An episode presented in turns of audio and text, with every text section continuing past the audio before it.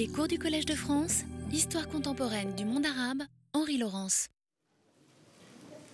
Bien, je vous remercie d'être venus aussi nombreux pour la reprise de ce cours, la suite de ce feuilleton interminable, puisque ça doit être la dixième année que je le fais ici. C'est probablement la dernière année ou peut-être on en fera encore un petit morceau l'année prochaine, mais enfin il n'y en aura pas deux ans euh, sur ce feuilleton, puisque nous arrivons à ce qui est appelé, comme intitulé cette année, euh, l'échec euh, du processus de paix. Nous sommes là vraiment maintenant dans l'histoire immédiate, ce qui implique des techniques particulières euh, d'approche compte tenu que beaucoup d'informations sont encore euh, indisponibles et donc euh, ce cours s'alimente en permanence de ressources prises à la presse de l'époque, dans les journaux de l'époque. Dieu merci, nous entrons aussi dans une période où l'Internet commence d'exister, ce qui a permis des meilleures collectes euh, d'informations, les autres sources d'informations étant constituées essentiellement, comme d'habitude, par les mémorialistes euh, des différents camps, euh, par les controverses, étant donné l'échec du processus de paix a alimenté évidemment considérablement euh, les controverses. Euh, les travaux du journalisme d'investigation, qui est une source extrêmement utile, euh, et plusieurs journalistes d'investigation ont bien travaillé sur ces sujets. et évidemment, mais pour une dimension plus social, euh, les travaux des sciences sociales en économie, sociologie, anthropologie, euh, sciences politiques, etc. Mais il faut être clair que dans ce cadre d'histoire immédiate, dans la perspective qui nous intéresse ici, ce sera surtout essentiellement de l'histoire politique euh, et diplomatique euh, et le simple travail de reconstituer l'enchaînement chronologique euh, des événements est en soi absolument considérable, d'autant plus que la mémoire de chacun a tendance à confondre les événements à quelques mois de distance.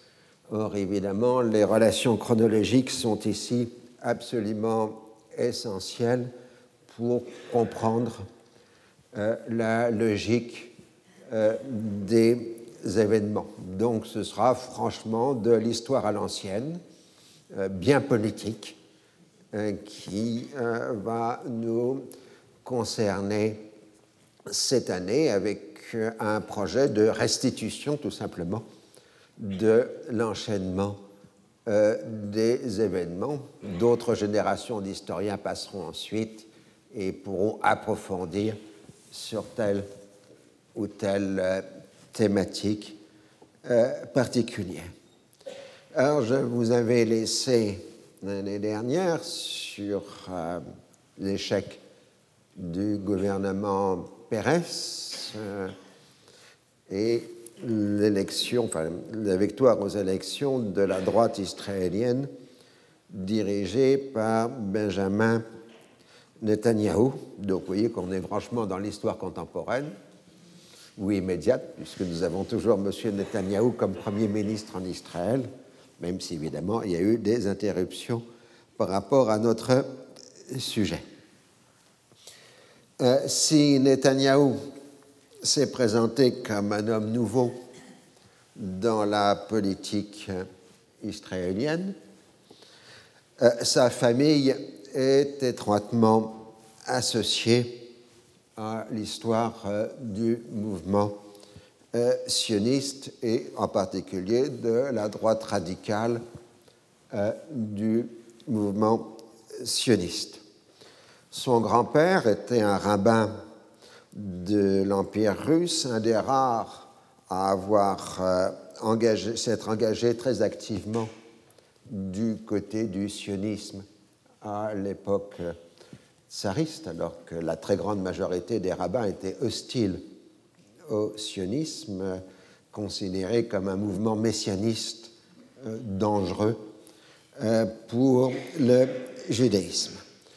Son fils, Benzion, euh, a hébraïsé le nom de la famille en Netanyahou, don de Dieu en hébreu, et a fait ses études à l'université hébraïque de Jérusalem.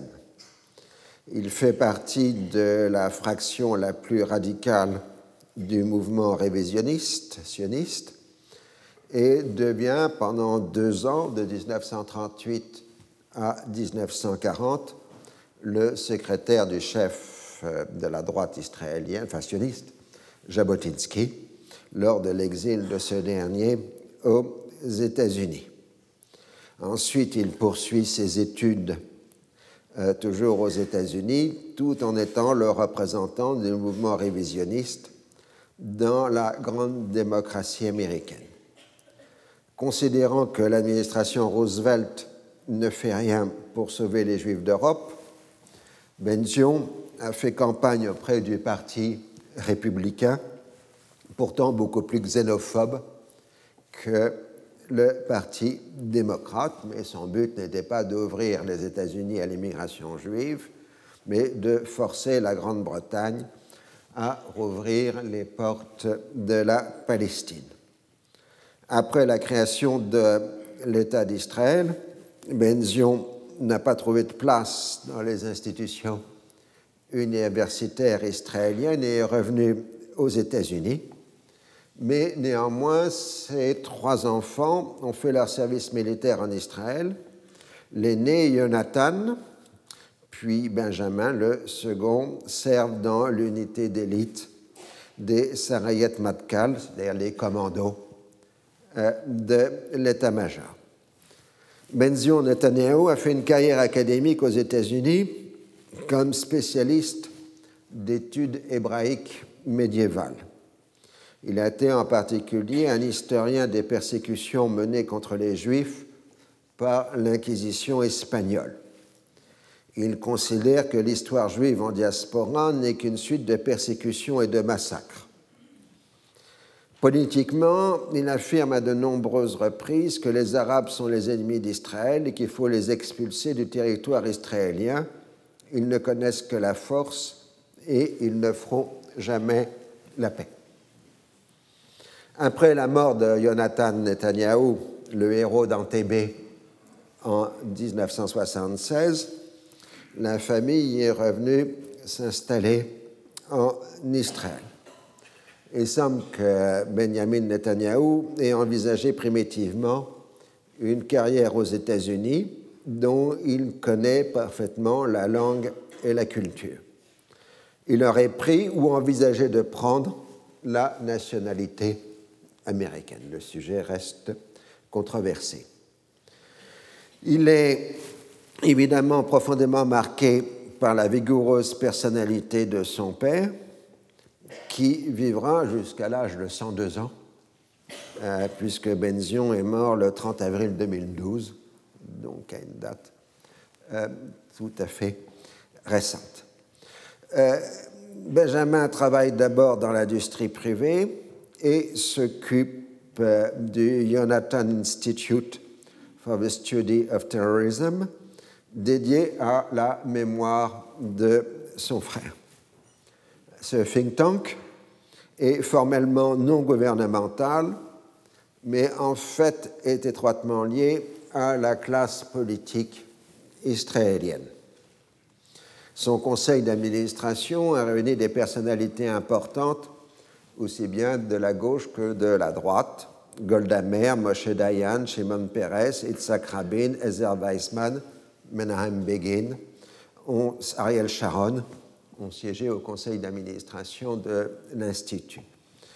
L'activité majeure a été la tenue en juillet 1979 d'une conférence à Jérusalem sur le terrorisme international.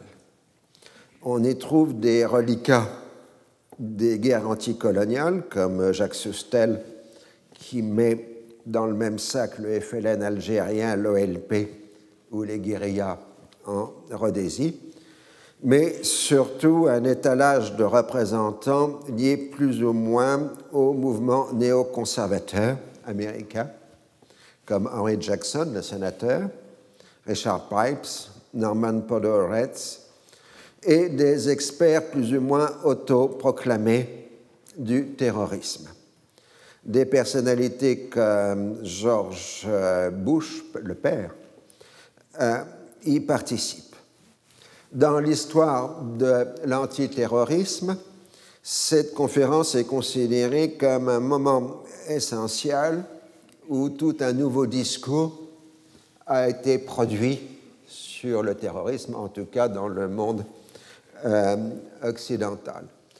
Il faut bien comprendre que si le terrorisme existe depuis des siècles, l'antiterrorisme, par définition, existe aussi, mais que, par exemple, dans l'armée américaine, la perspective essentielle à l'issue de la guerre du Vietnam avait été les doctrines de contre-insurrection et que d'ailleurs les militaires américains s'étaient inspirés des expériences françaises en Algérie euh, dans les doctrines de la guerre révolutionnaire et de la contre-insurrection.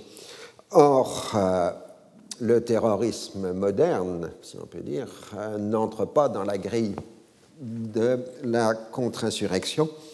Et c'est à la fin des, des, années 70 que se met en place un nouveau discours euh, qui change euh, euh, les cadres de référence de la pensée antiterrorisme, en particulier aux États-Unis.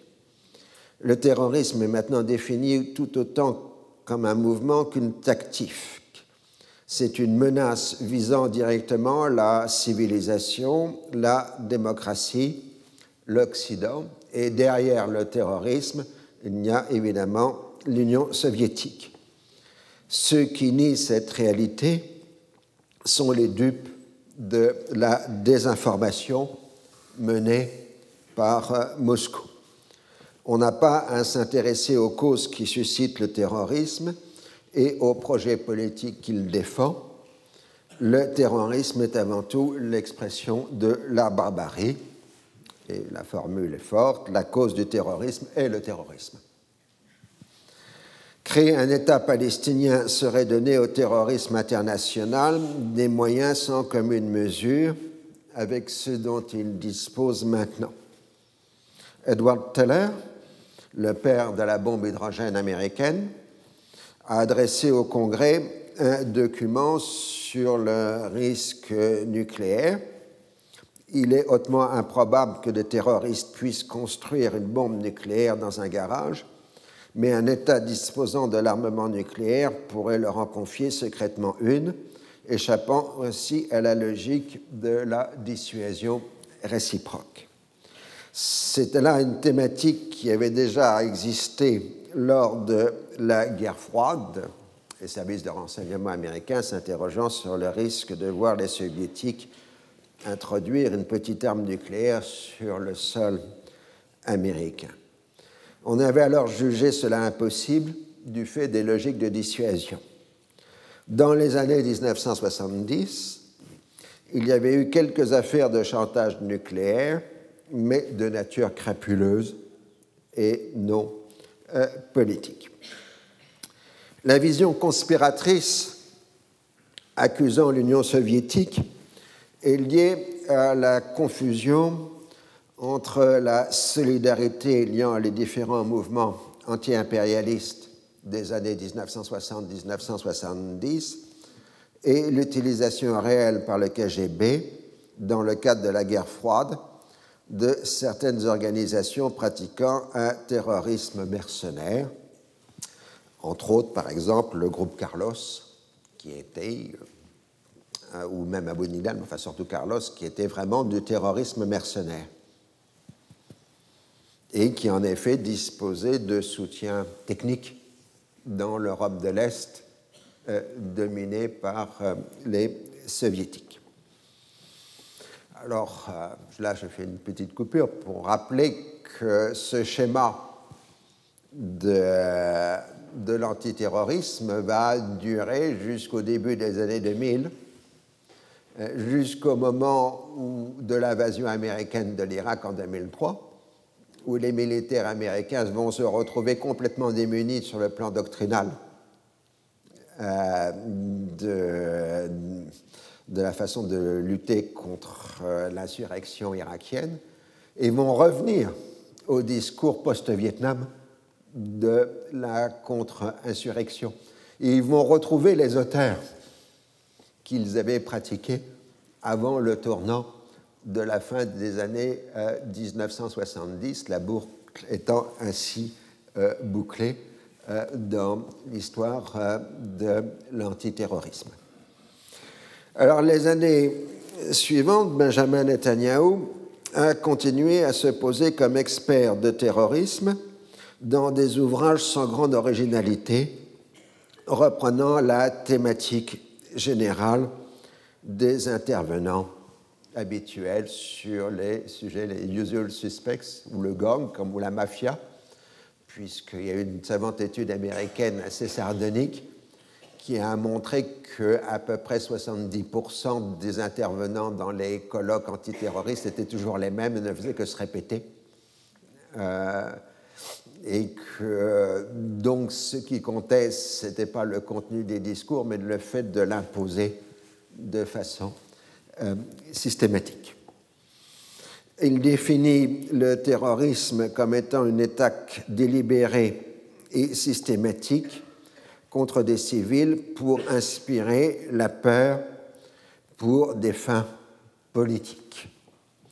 S'il reconnaît l'existence d'un terrorisme endogène, domestique, par exemple dans les milieux de la droite paranoïaque et raciste américaine, il s'attache à démontrer l'existence d'un terrorisme international, jadis soutenu par l'Union soviétique, allié avec les pays arabes, et maintenant représenté par les mouvements djihadistes musulmans.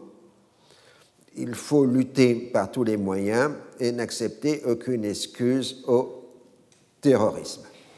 Ces ouvrages montrent l'habituelle incohérence logique de cette littérature puisqu'en particulier, on mentionne comme acte terroriste les attentats contre la force multinationale à Beyrouth, qui ont tué des militaires français et américains, qui n'étaient certainement pas des civils, donc ça ne correspond pas à la définition posée tout à l'heure que les actes de terroristes visent des euh, civils.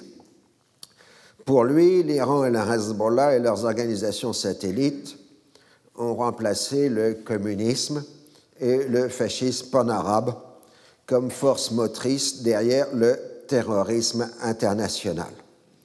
Après la défaite soviétique en Afghanistan, une internationale terroriste sunnite s'est constituée. Israël et l'Occident ont des ennemis communs. Les soldats de l'islam militant et du panarabisme ne naïssent pas, pas l'Occident du fait d'Israël, il déteste Israël du fait de l'Occident. Il contamine les minorités musulmanes en Europe de l'Ouest et en Amérique du Nord. L'enclave de Gaza créée par les accords d'Oslo est devenue une base pour le terrorisme. Et enfin, Netanyahou prévient du risque de voir l'Iran se doter d'un armement nucléaire qu'il pourrait livrer à des groupes terroristes qu'il utiliserait contre New York ou Israël. On en a une vision fondée sur la peur, euh, en particulier, qui est à la fois l'héritage familial euh, de son père, qui est le discours que l'histoire du judaïsme est une histoire euh, des persécutions et du danger permanent, et la définition de l'ennemi. Alors, Évidemment, le paradoxe historique, c'est bien dans les années 1990 que se développe le djihad international avec Ben Laden, mais que jamais le djihad international ne visera Israël. Euh, il a toujours visé des objectifs soit locaux, soit occidentaux, essentiellement américains ou européens, mais on n'a jamais pu attribuer à Al-Qaïda une action contre Israël, ceci pour d'autres raisons euh, que le fait que Al-Qaïda ou le djihad international aurait une certaine affection pour Israël. Mais ça, c'est une autre histoire. Euh, donc,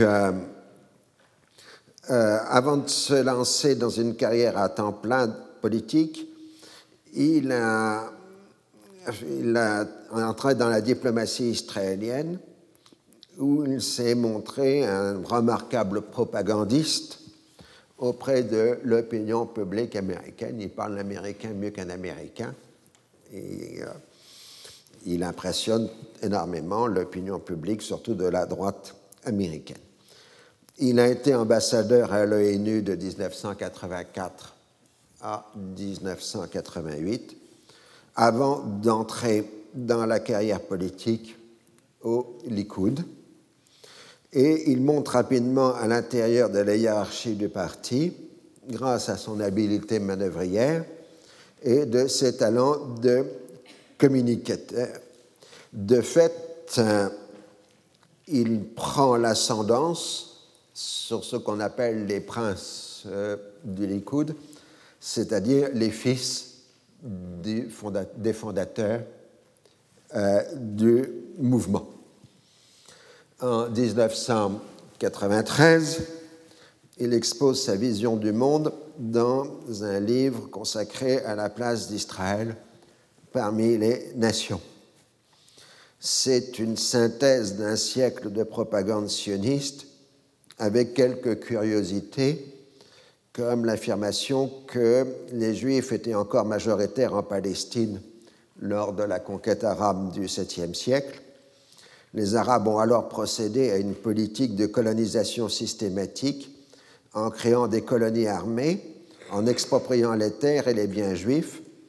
Ainsi, ce ne sont pas les Juifs qui ont usurpé la terre des Arabes, mais les Arabes qui ont usurpé la terre des Juifs.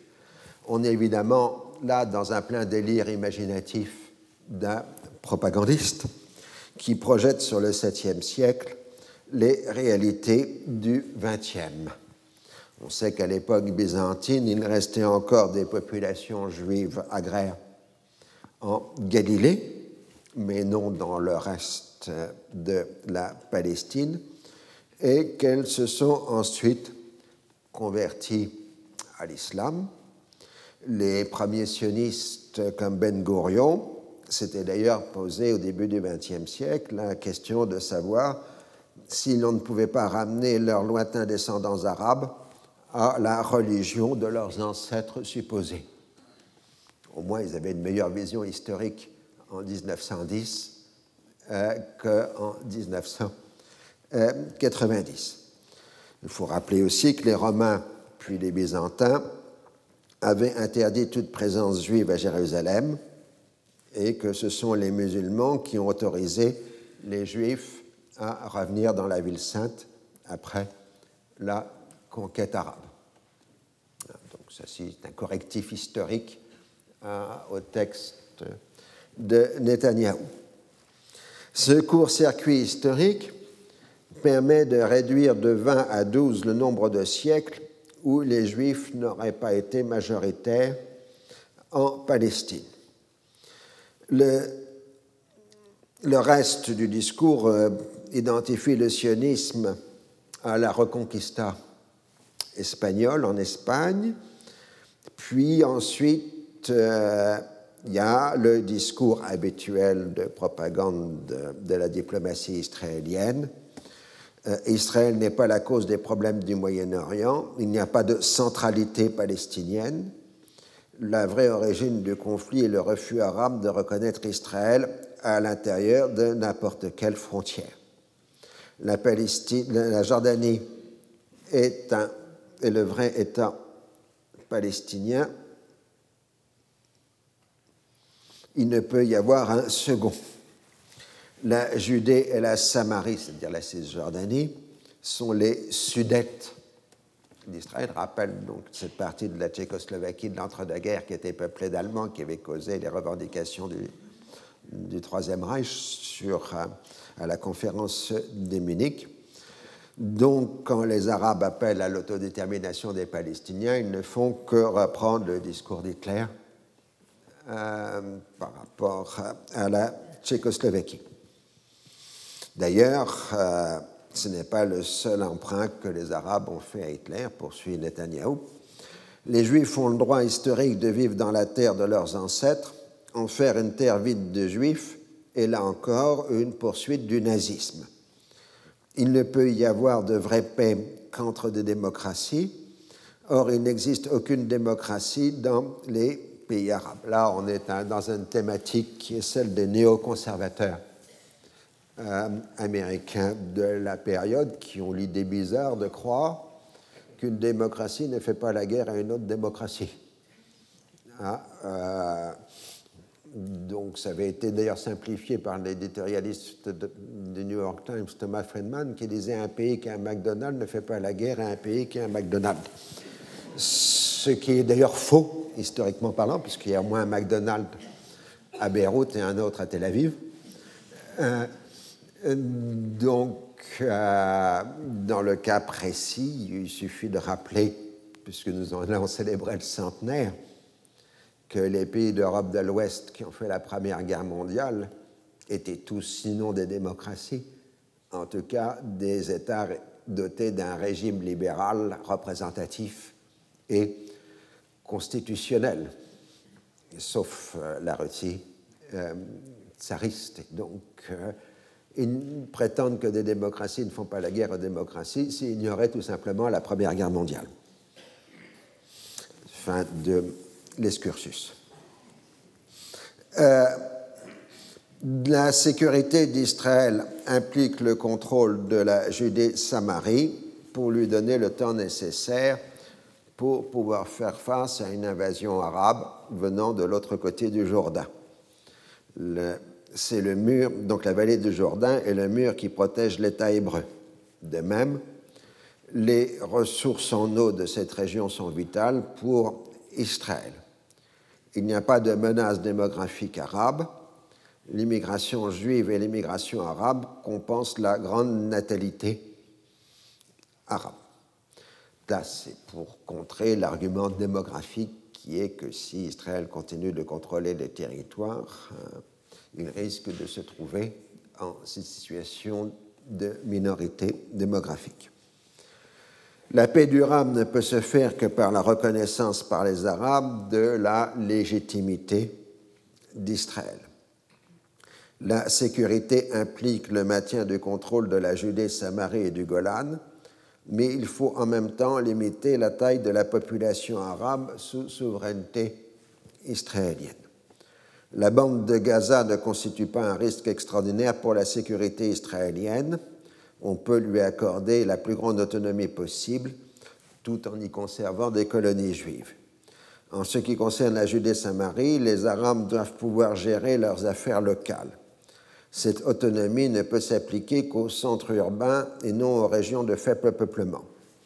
Netanyahou propose donc la constitution de quatre comtés, ou cantons si vous voulez, counties en arabe, Jenin, Naplouse, Ramallah et Hébron, soit moins du cinquième du territoire de la Cisjordanie. Les ressources naturelles resteraient sous contrôle israélien et les Arabes pourraient bâtir une démocratie qui serait exemplaire pour le reste du monde arabe. Là, on voit mal comment, mais enfin, c'est ce qui prétend. Au bout de 20 ans de paix, si les Arabes se montrent loyaux, alors on pourrait leur offrir la citoyenneté israélienne. Dans son essence, euh, la vision d'un règlement final selon Netanyahou n'est pas finalement si opposée à celle des travaillistes. La nature de l'autonomie palestinienne envisagée diffère peu. La, grande différence réside dans l'ampleur du territoire à accorder aux Palestiniens. Dans la ligne du plan Alon, la perspective allait jusqu'aux deux tiers de la Cisjordanie. Quant à la continuité territoriale palestinienne, elle est déjà sérieusement remise en cause par les progrès de la colonisation juive, en particulier sous les gouvernements de Rabin et de Pérez. Le consensus est complet en ce qui concerne le refus d'une division de Jérusalem entre les deux peuples. Dans le camp de la droite israélienne, cette vision était déjà considérée comme trop libérale. Les plus radicaux se veulent partisans d'annexion totale et de l'expulsion éventuelle de la population palestinienne, au moins celle de Cisjordanie.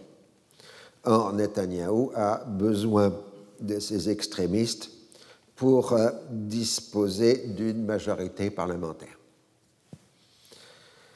En effet, euh, l'élection de Netanyahou est liée à la modification des règles politiques en Israël qui a amené à la distinction entre l'élection du Premier ministre par un vote direct euh, des électeurs parallèle à l'élection des députés euh, à la proportionnelle. L'idée était que grâce à ce mécanisme, le Premier ministre étant élu directement, il disposerait d'une autorité politique équivalente à celle d'un président dans un pays comme la France ou les États-Unis, et donc euh, pourrait construire une majorité parlementaire dans euh, son pays. En fait, le mécanisme a complètement échoué. Ce sera dire tout le problème de Netanyahou, puis ensuite d'Ehud Barak, de, l'échec de cette procédure dite présidentielle euh, en Israël. Parce que les gens votent une première fois pour le Premier ministre, mais du coup, ils ne votent pas pour les partis les plus importants, mais ils votent euh, pour ceux dont ils sont les plus proches. Donc le mécanisme de double vote a accéléré l'émiettement du système euh, politique israélien. En gros, on vote national pour le Premier ministre et communautaire pour les députés. Le Parti travailliste a perdu 10 sièges, mais en conserve 34, ce qui fait de lui le premier parti du pays. La coalition des droites nationalistes en a 31, avec une perte équivalente en sièges. Les gagnants sont les religieux, avec 25 sièges, dont 9 pour le parti séfarade chasse. L'ultra-droite colonialiste en a 13 et le Parti des nouveaux immigrants russes en a 7. À gauche, le Meretz conserve 9 sièges. Meretz, donc, c'est la gauche qu'on peut qualifier de plutôt camp de mais en même temps très laïcisante et très hostile aux religieux. Tandis que les deux partis arabes progresse à neuf sièges, ce qui représente 70% du vote arabe, 30% du vote arabe allant à des partis dits sionistes ou juifs. Netanyahou est largement majoritaire dans l'électorat juif, ce qui explique sa victoire dans l'élection au poste de Premier ministre, puisque le léger déficit euh, du vote arabe en faveur de Pérez n'était pas suffisant pour expliquer sa défaite. Netanyahou a eu 32 000 voix d'avance et il y a eu 12 000 votes blancs dans les localités arabes. Donc, euh, on présente souvent la défaite de Pérez comme une conséquence de la défection euh, de l'électorat arabe à cause de l'offensive contre le Liban, mais il faut tempérer. Les chiffres montrent que de toute façon, Netanyahou a gagné, mais c'est parce qu'il était majoritaire dans l'électorat euh, juif. Alors, euh, un nouvel élu, évidemment, multiplie les déclarations rassurantes tout en refusant de prendre des engagements fermes. Il a condamné le processus de paix, mais ça déclare prêt à s'y conformer.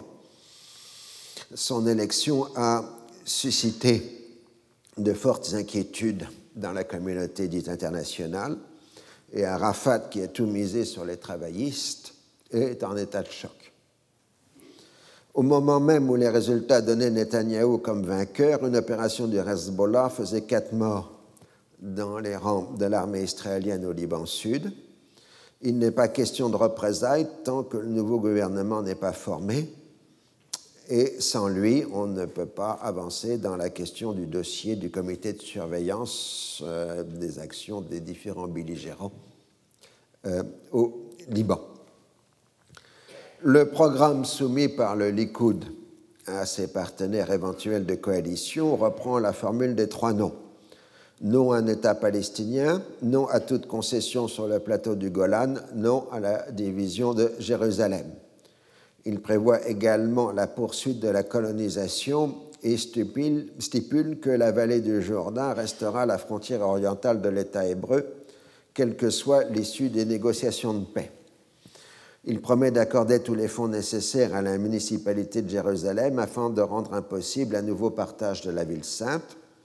Enfin, il n'y aura pas de nouvel accord avec les Palestiniens si ces derniers ne s'engagent pas à prévenir les actes de violence et à extrader leurs auteurs. Tout en affirmant la volonté de poursuivre le processus de paix, il n'est pas question de changer le statu quo territorial.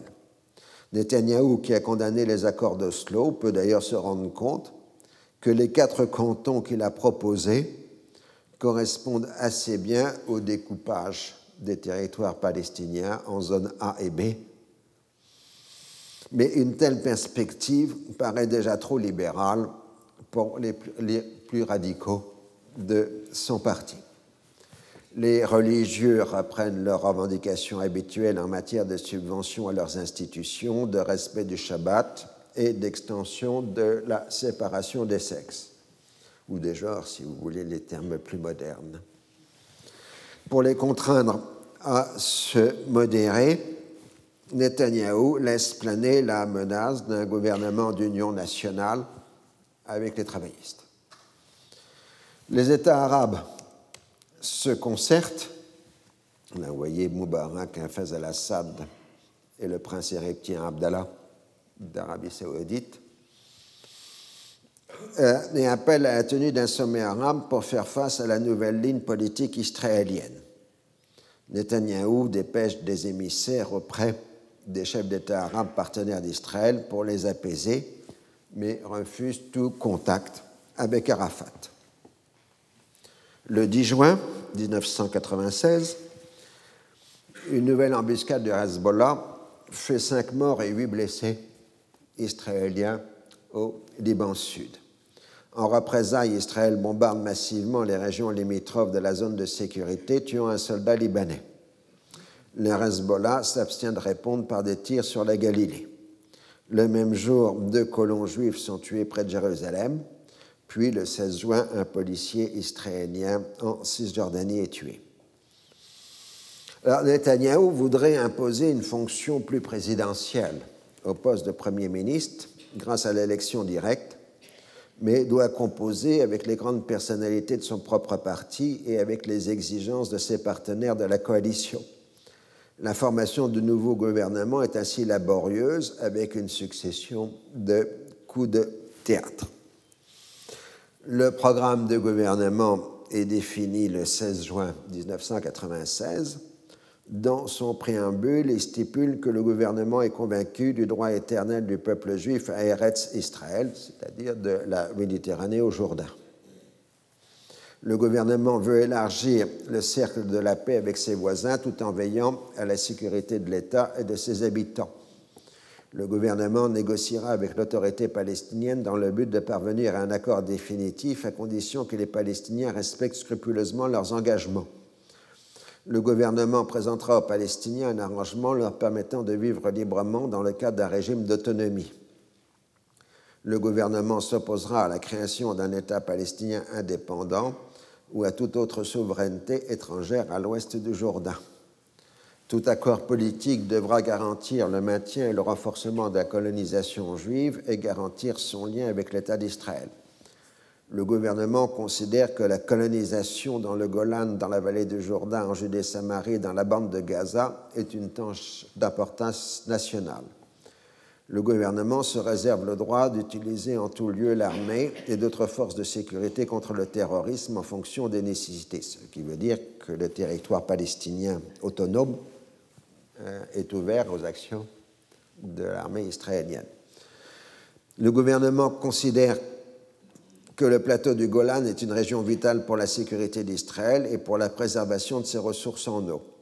Tout accord avec la Syrie devra reposer sur le maintien de la souveraineté israélienne dans le Golan.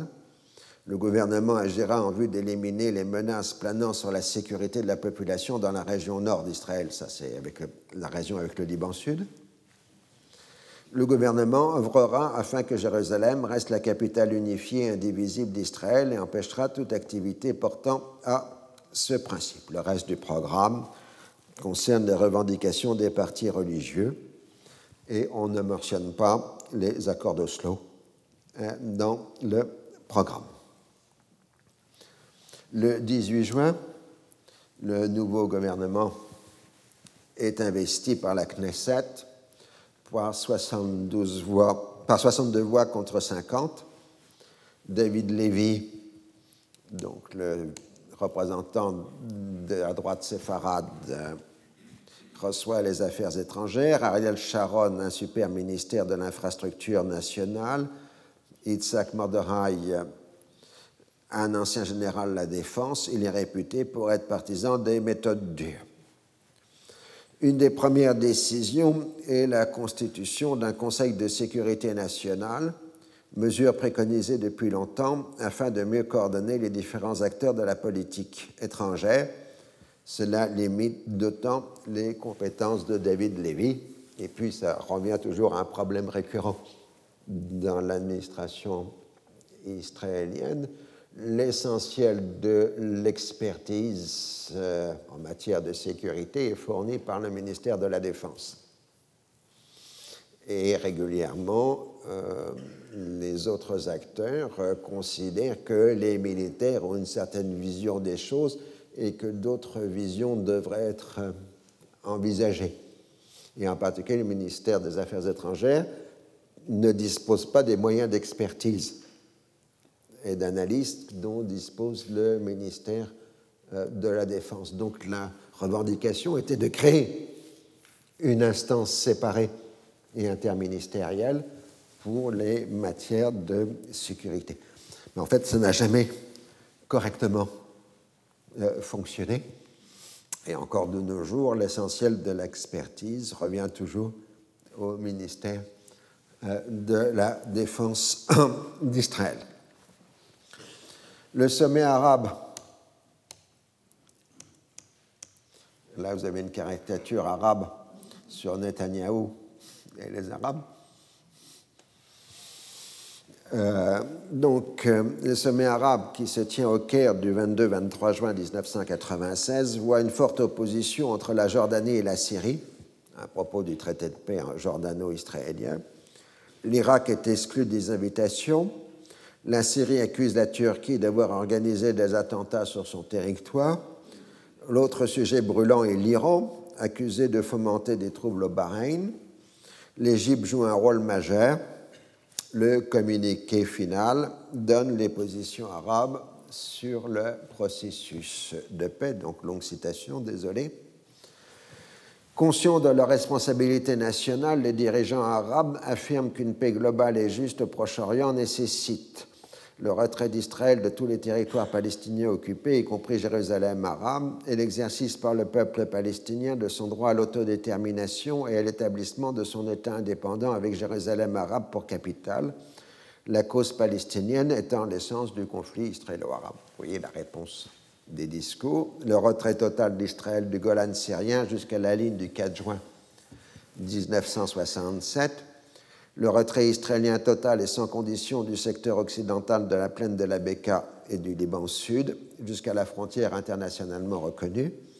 Tout ceci en application des résolutions de l'ONU 242, 338 et 425 et du principe de l'échange de la terre contre la paix.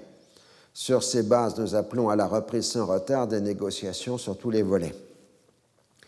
L'attachement des pays arabes à l'aboutissement d'une paix juste et globale représente un objectif et un choix stratégique qui doivent se réaliser conformément à la légalité internationale et exigent en contrepartie un engagement similaire d'Israël qu'il doit confirmer d'une manière sérieuse et sans détour.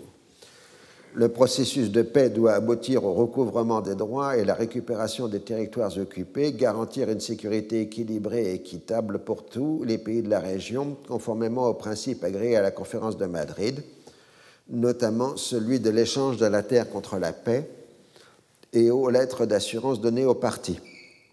Les dirigeants affirment que toute transgression par Israël de ces principes et des bases avec lesquelles a été édifié le processus de paix toute renonciation aux engagements et aux obligations convenues ou toute tergiversation dans leur application provoquerait un revers pour le processus de paix avec tous les dangers qui en résulteraient, replongeant ainsi la région dans la spirale de la tension et contraignant tous les États arabes à reconsidérer les démarches entreprises à l'égard d'Israël dans le cadre du processus de paix.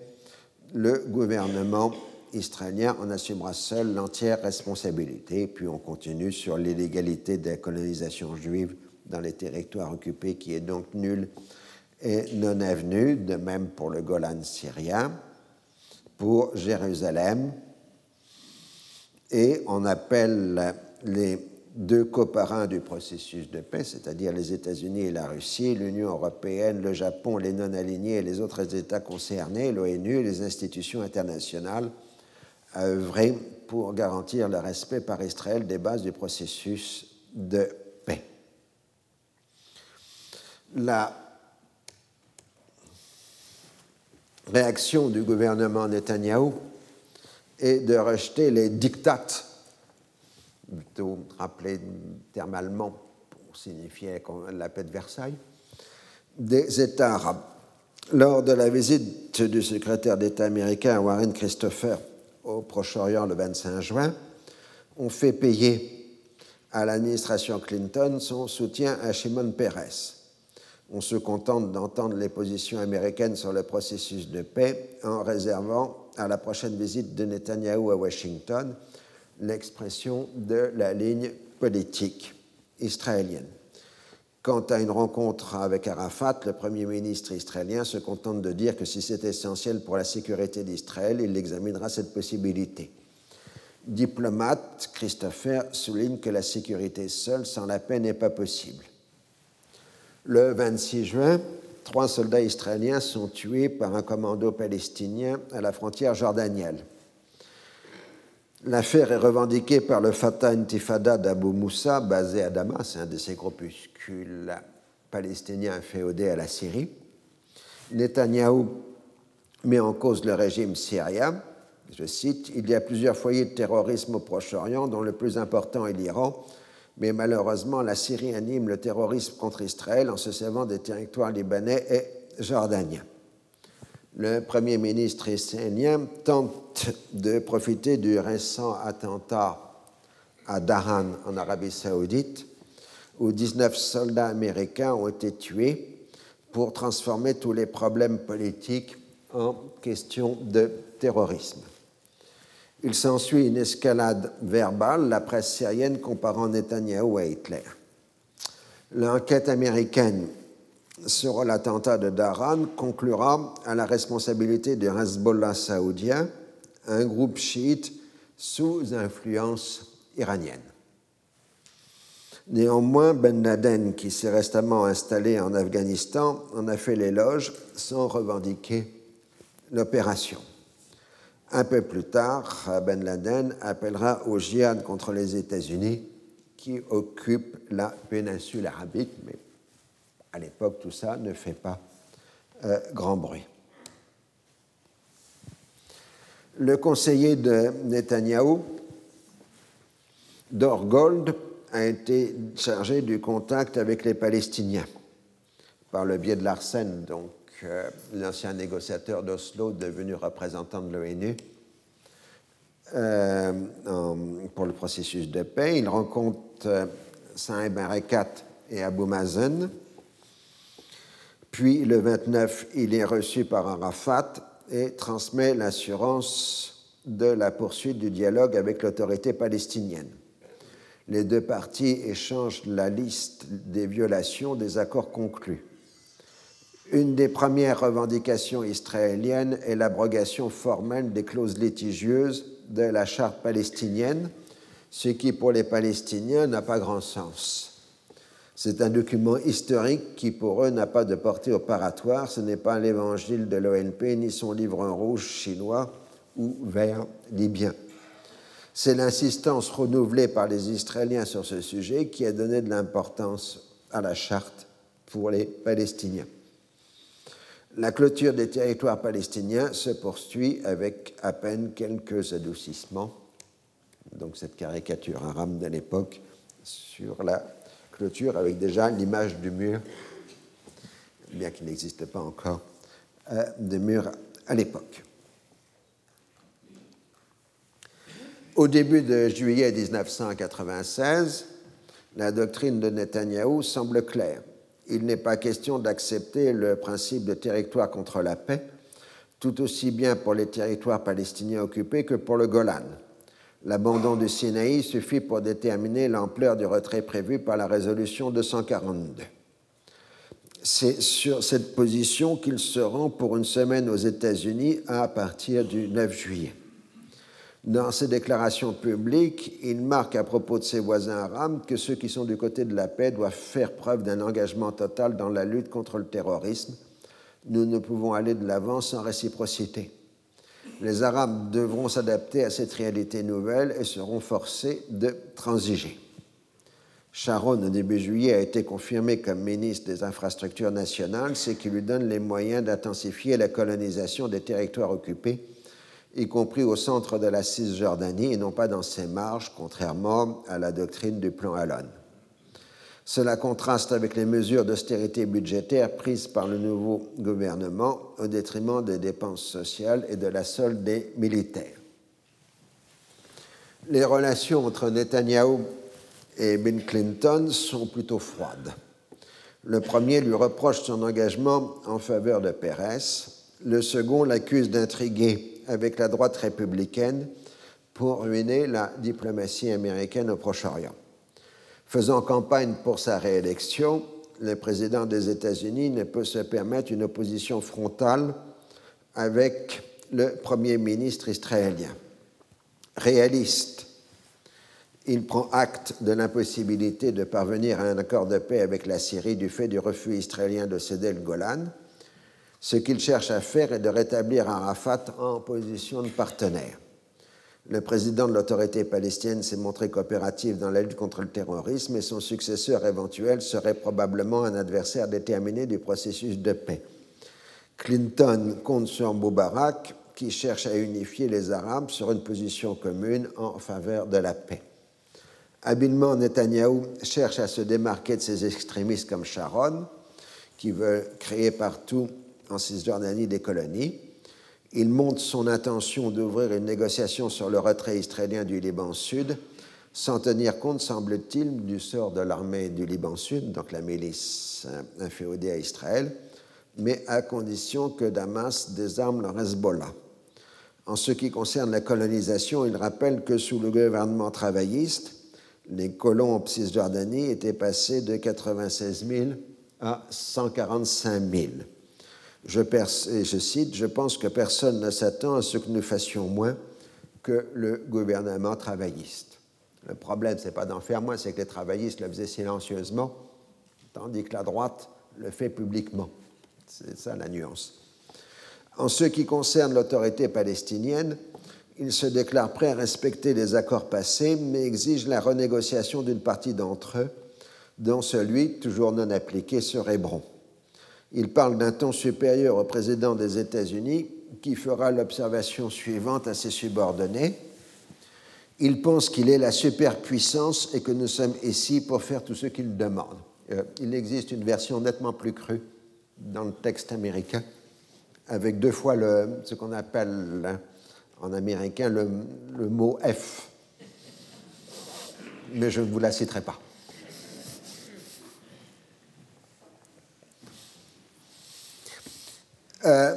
Netanyahou, comme ce sera son habitude, parce qu'il l'a refait récemment encore, fait une prestation particulièrement bien accueillie devant le Congrès, qui l'applaudit à plusieurs reprises. Il joue habilement de toutes les cordes sensibles, le terrorisme après l'attentat de Dahan, le danger nucléaire iranien, qui, je rappelle, on est toujours, euh, l'Iran aura l'arme nucléaire dans deux ans. C'est dit en 1996. Hein. Euh, la promotion de la démocratie représentée par Israël contre la dictature incarnée par la Syrie. Si la communauté juive américaine vote très majoritairement pour le Parti démocrate, étant plus à s'identifier aux travaillistes israéliens qu'au Likoud, la droite républicaine, en particulier le groupe très affluent des néoconservateurs, sont composés de fervents partisans du Likoud et de Netanyahou. Ce dernier, qui a passé de nombreuses années de sa vie aux États-Unis, sait très bien jouer des médias américains. il faut rappeler, je l'ai déjà dit l'année dernière, mais il faut le rappeler régulièrement, qu'il faut faire la distinction entre la position moyenne de la communauté juive américaine, qui est beaucoup plus modérée sur le dossier Israël-Palestine, que la représentation de cette communauté euh, par une série d'organisations qui sont, elles, beaucoup plus droitières euh, que la communauté. Autrement dit, euh, AIPAC, qui est le principal lobby pro-israélien, est nettement plus dur, faucon comme on dit aux États-Unis, que ne l'est la majorité des juifs américains. Mais le problème, c'est que ces communautés juives américaines n'ont pas d'autre expression politique euh, que ces institutions. Et à chaque fois, encore récemment avec G Street, on a tenté de développer des institutions représentatives plus modérées. Ça n'a pas vraiment pris euh, racine. Hein, d'où le fait que, encore aujourd'hui, euh, on peut dire que l'AIPAC euh, est plus proche des républicains, alors que les juifs américains votent plutôt démocrates. C'est quelque chose qu'il faut bien saisir et qui, permet de nuancer euh, la réalité américaine. Alors, euh, face à un Moubarak qui travaille à exprimer une position arabe unique, Netanyahou, en visite au Caire le 18 juillet 1987, jette en apparence du lest. Il multiplie les ambiguïtés d'expression nous nous sommes engagés à respecter les termes de référence de la conférence de Madrid. Cela a toujours été notre, notre approche, pas de préconditions. Quant au principe la terre contre la paix, il y a différentes interprétations et différents moyens de l'appliquer. Fin. Mais il marque une nette préférence pour la formule la paix contre la paix. Pour parvenir à une paix durable, nous devons tout d'abord poser les solutions de sécurité. Moubarak se déclare optimiste pour l'avenir. Il doit lui-même se rendre à Washington à la fin du mois afin de renégocier l'aide américaine à l'Égypte. Il sait que tant que la période électorale se poursuit aux États-Unis, il ne peut y avoir de confrontation entre l'administration Clinton et le gouvernement israélien. Nous ferons une pause de cinq minutes sur ce point pour répondre à une question qui m'a été posée à l'instant, donc je rappelle qu'il y aura cours toutes les semaines jusqu'aux vacances de Noël. Évidemment, il n'y aura pas cours pendant les deux semaines des vacances scolaires de Noël et il y aura une séance en janvier. Donc, en tout, ça fera sept séances de deux heures, euh, ce qui correspond à plus que ce que vous avez le droit puisque les règlements sont de 13 heures et pas de 14 heures. Les obligations de service, comme on dit dans l'administration française, vous avez le droit donc à une heure en plus. Hein, euh, voilà. Une seconde question qui m'a été posée à l'instant. Pourquoi le Hezbollah, enfin, Al-Qaïda ne s'attaque pas à Israël? La réponse est parce que le Hezbollah protège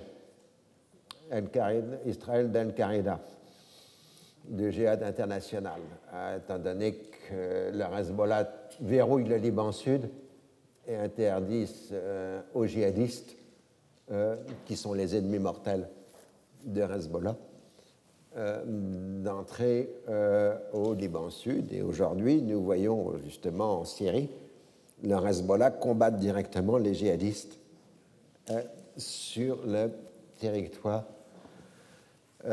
syrien. Donc, ce n'est pas du tout pour les beaux yeux d'Israël que le djihad international ne combat pas Israël, mais il s'avère que si doctrinalement le djihad international est anti-israélien, hein, puisqu'il lutte contre euh, les juifs et les croisés, euh, en même temps, en pratique, il ne combat que les croisés ou d'autres musulmans d'ailleurs de façon euh, plus générale. Et je rappelle, je crois l'avoir expliqué dans un autre lieu, que l'expression euh, les juifs et les croisés n'est que la traduction en langage djihadiste euh, de notre discours sur les judéo-chrétiens. Hein, donc il faut savoir toujours comment se, se font les transferts de euh, vocabulaire.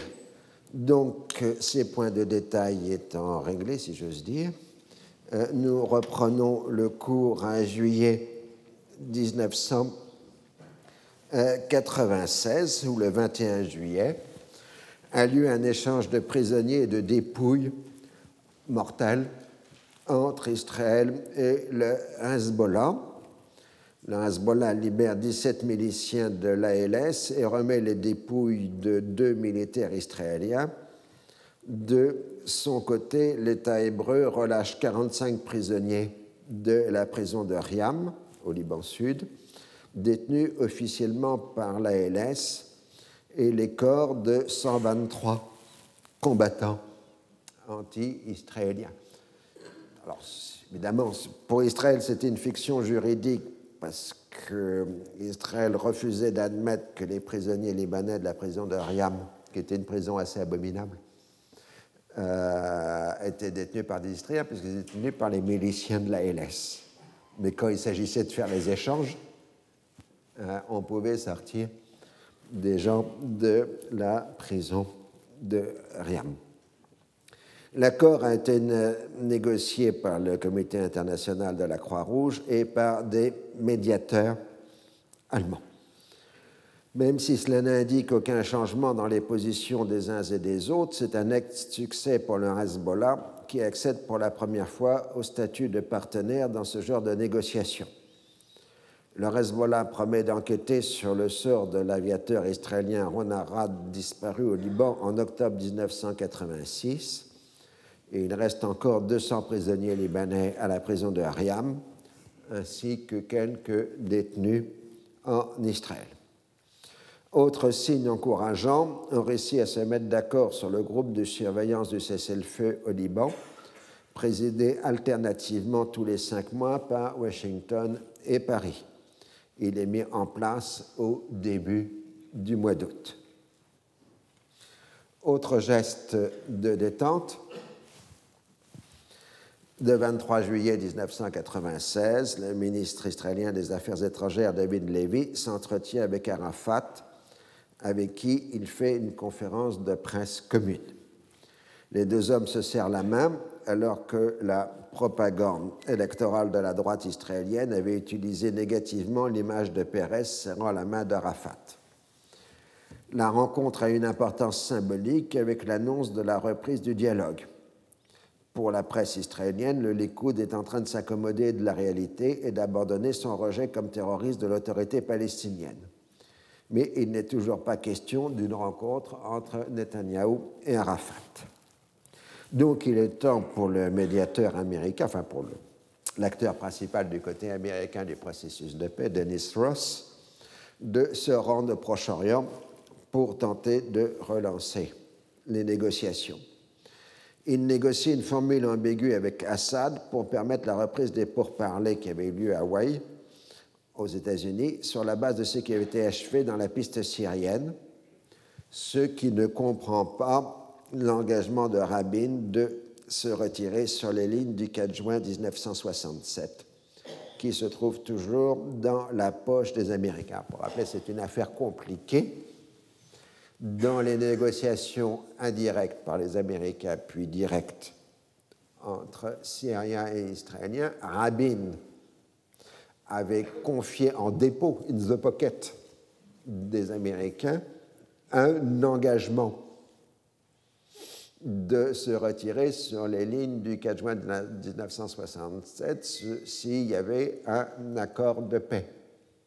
Mais c'était aux Américains de le sortir à un moment venu de la poche. Et tant qu'il était dans la poche des Américains, il n'engageait pas les Israéliens. C'est un peu compliqué comme processus.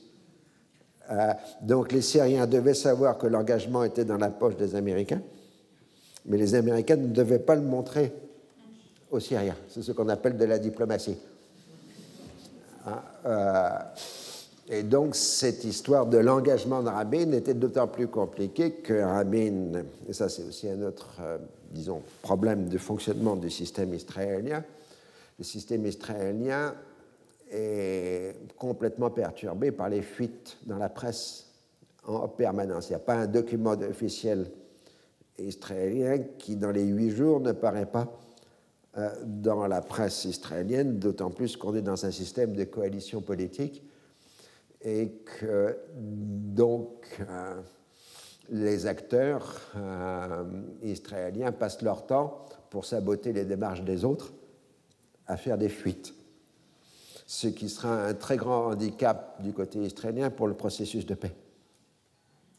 de ce fait, il n'y avait que deux personnes, trois, en Israël qui connaissaient l'histoire du dépôt. Euh, Rabin, évidemment, et puis Rabinovitch, qui était le négociateur israélien euh, sur le dossier syrien. Mais par exemple, Shimon Peres, qui était le ministre des Affaires étrangères de Rabin, ne connaissait pas le document.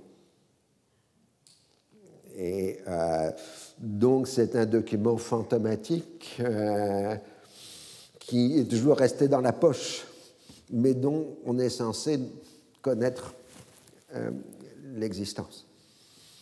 Euh, Netanyahou tergiverse pendant plusieurs semaines avant de proposer une autre formule qui est rejetée immédiatement par Assad. Avec les Palestiniens, un canal de communication est ouvert entre Dorgold et Abu Mazen le début de normalisation est remis en cause le 25 juillet par un attentat sur la route de Jérusalem qui cause la mort de deux Israéliens. Par ailleurs, Israël exige la fermeture de deux bureaux, jeunesse et sport, topographie, chargés d'étudier la colonisation, installés à Orient House à Jérusalem. Donc l'Orient House est censé être un institut de recherche indépendant dirigé par Faisal el-Husseini, mais qui en même temps représente le Fatah sans le représenter à euh, Jérusalem. Abou Mazen croit comprendre de son interlocuteur qu'il y aura une contrepartie concernant Hébron et persuade sur cette base Arafat d'accepter. Comme Netanyahou ne propose rien, Abou Mazen et Arafat estiment avoir été trompés. Le premier se désintéresse des contacts avec les Israéliens tandis que le second lance une campagne de défense des intérêts palestiniens et musulmans et arabes dans la ville sainte. Le ton monte chez les responsables palestiniens qui évoquent une explosion de violence au cas où l'intensification de la colonisation juive se confirmerait. De fait, le gouvernement Netanyahou supprime les restrictions imposées par l'ancien gouvernement et rétablit les incitations fiscales favorables à la colonisation. La voie est donc ouverte à de nouvelles colonies, alors qu'on s'était contenté de l'agrandissement des existantes sous la période précédente. Les terrains expropriés pour les routes de contournement pourront être ainsi bâtis, ce qui permettra d'étoffer les blocs de colonies pour les négociations à venir. Donc on comprenait le mécanisme. On crée des routes de contournement pour permettre euh, l'accès sûr des colonies à travers le territoire palestinien. Et puis ensuite, on bâtit le long des routes de contournement pour créer des zones de colonisation homogènes qui prendront le nom de blocs de euh, colonisation. Dans l'immédiat, on autorise l'utilisation de mobile homes pour les colons en Cisjordanie. Seul le roi Hussein s'est montré du côté arabe ouvert au nouveau gouvernement israélien. Il sait qu'il n'est pas question de toucher au traité israélo-jordanien. Il a cherché à tempérer les inquiétudes des autres chefs d'État arabes. Il reçoit Netanyahou le 5 août à Amman. On parle surtout de l'option Liban d'abord, c'est-à-dire un retrait israélien négocié de la zone de sécurité. Netanyahou utilise la formule qu'il est prêt à négocier avec la Syrie sans condition préalable, ce qui est inacceptable pour Damas, qui revendique la ligne du 4 juin, d'autant plus que l'engagement est dans la poche des Américains. D'où un rejet du côté de Damas.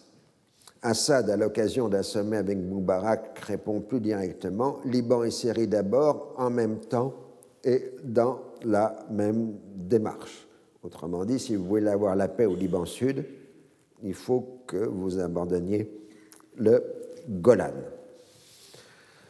La position de la monarchie hachémite est affaiblie dans la seconde quinzaine d'août par de violentes émeutes populaires provoquées par la diminution des subventions des prix des denrées de base exigées par le Fonds monétaire international en contrepartie d'une aide financière accordée au Royaume pour faire face à un important déficit budgétaire. Tout ça est d'un classicisme éprouvé. Ça arrive à peu près tous les dix ans en Jordanie.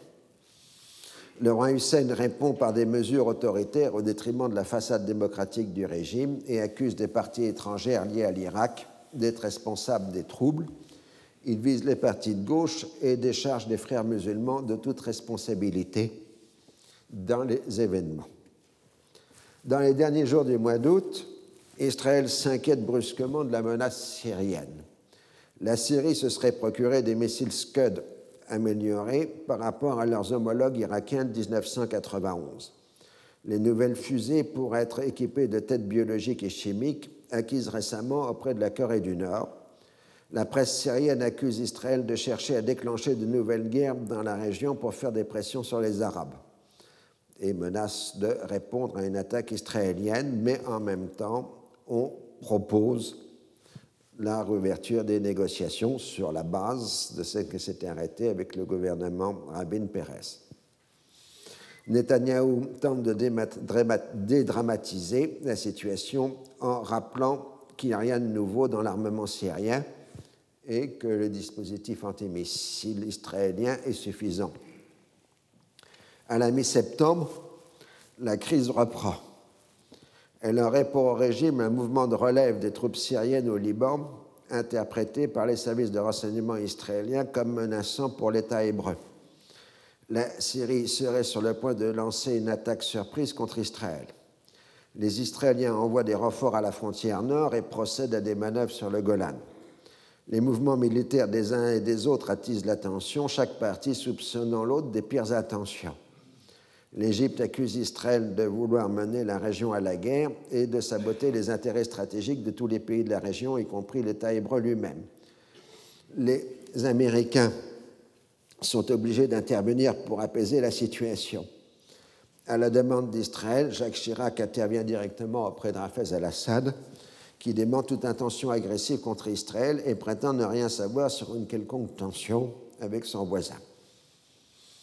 Il s'avérera plus tard c'était tout simplement l'officier de renseignement militaire chargé du dossier euh, syrien qui avait inventé la menace syrienne. Comme il n'avait pas de contact en Syrie, il en avait créé de faux, ce qui lui permettait au passage euh, de prendre l'argent destiné à payer ses faux agents euh, en Syrie.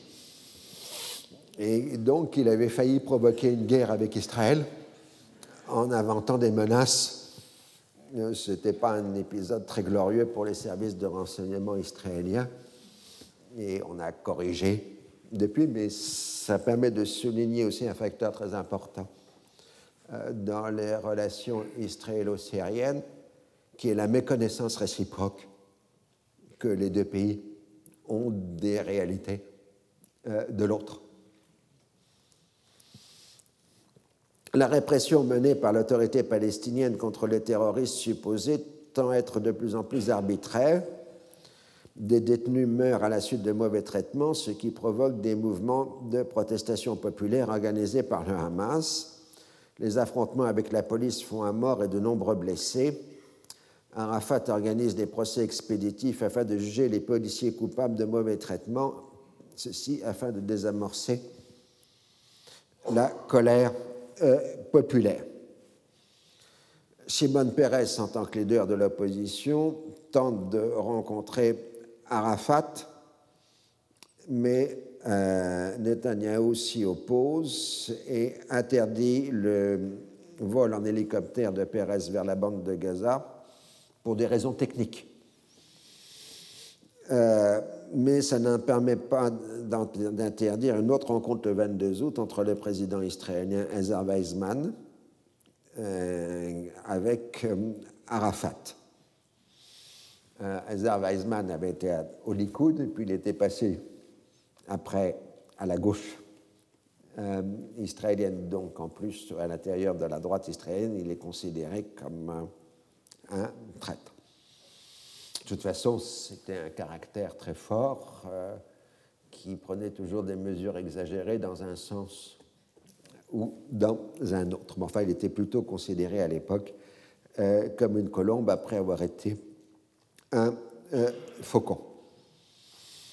Alors la tension continue de monter puisque l'autorité palestinienne centre euh, ses actions de protestation sur la défense euh, des Arabes de Jérusalem.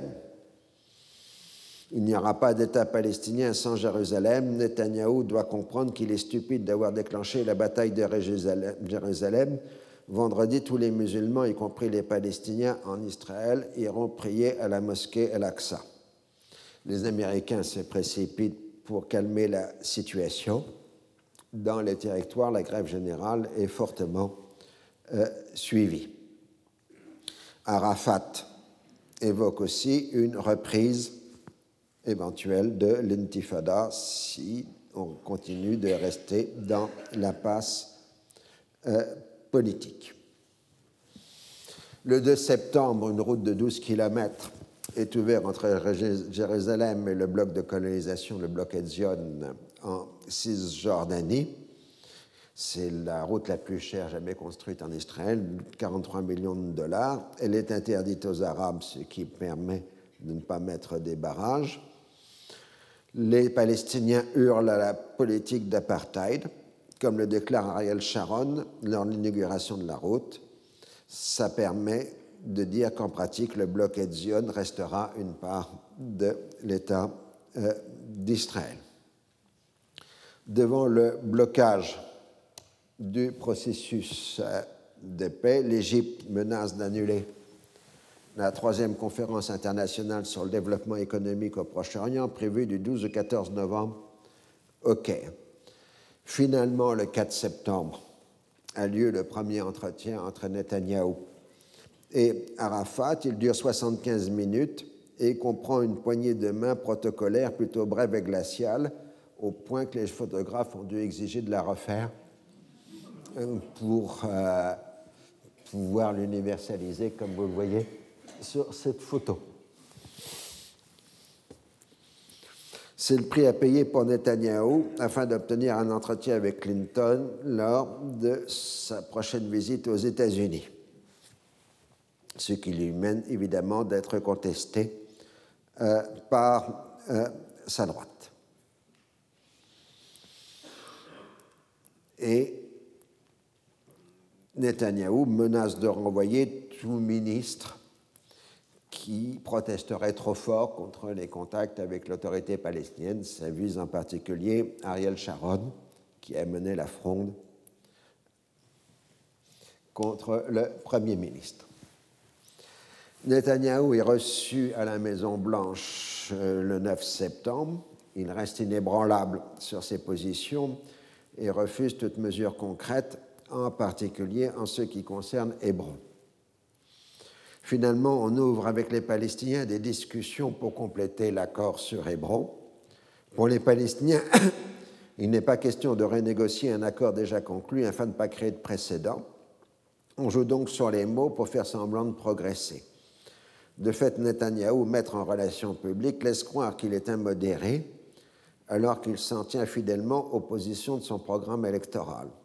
Comme Shamir, mais avec plus d'habileté, il est décidé à faire traîner les processus diplomatiques tout en créant le plus possible de faits accomplis sur le terrain. Alors, euh, c'est là où arrivait l'affaire du tunnel.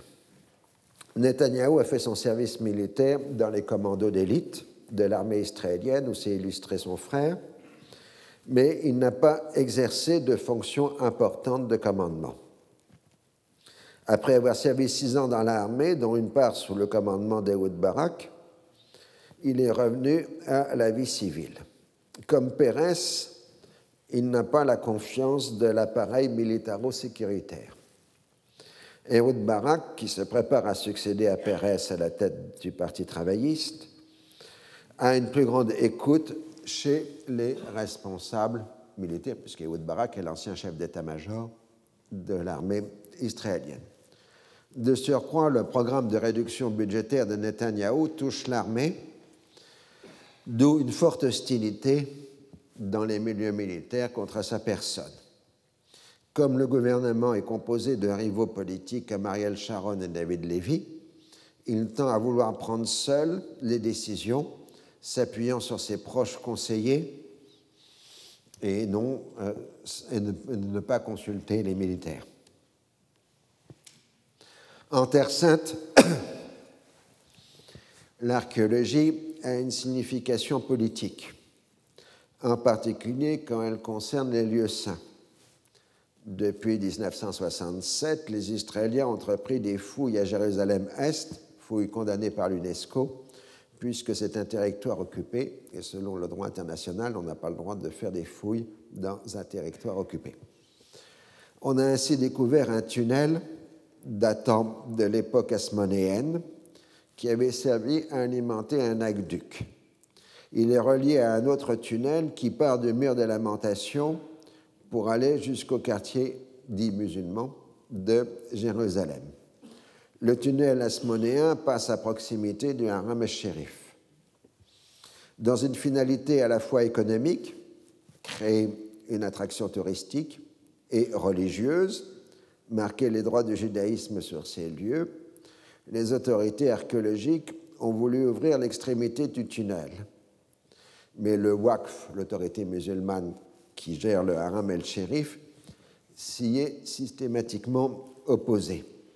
Dans la logique de la législation dite du statu quo sur les lieux saints, l'autorité islamique refuse tout empiètement considéré comme une menace pour les lieux saints musulmans.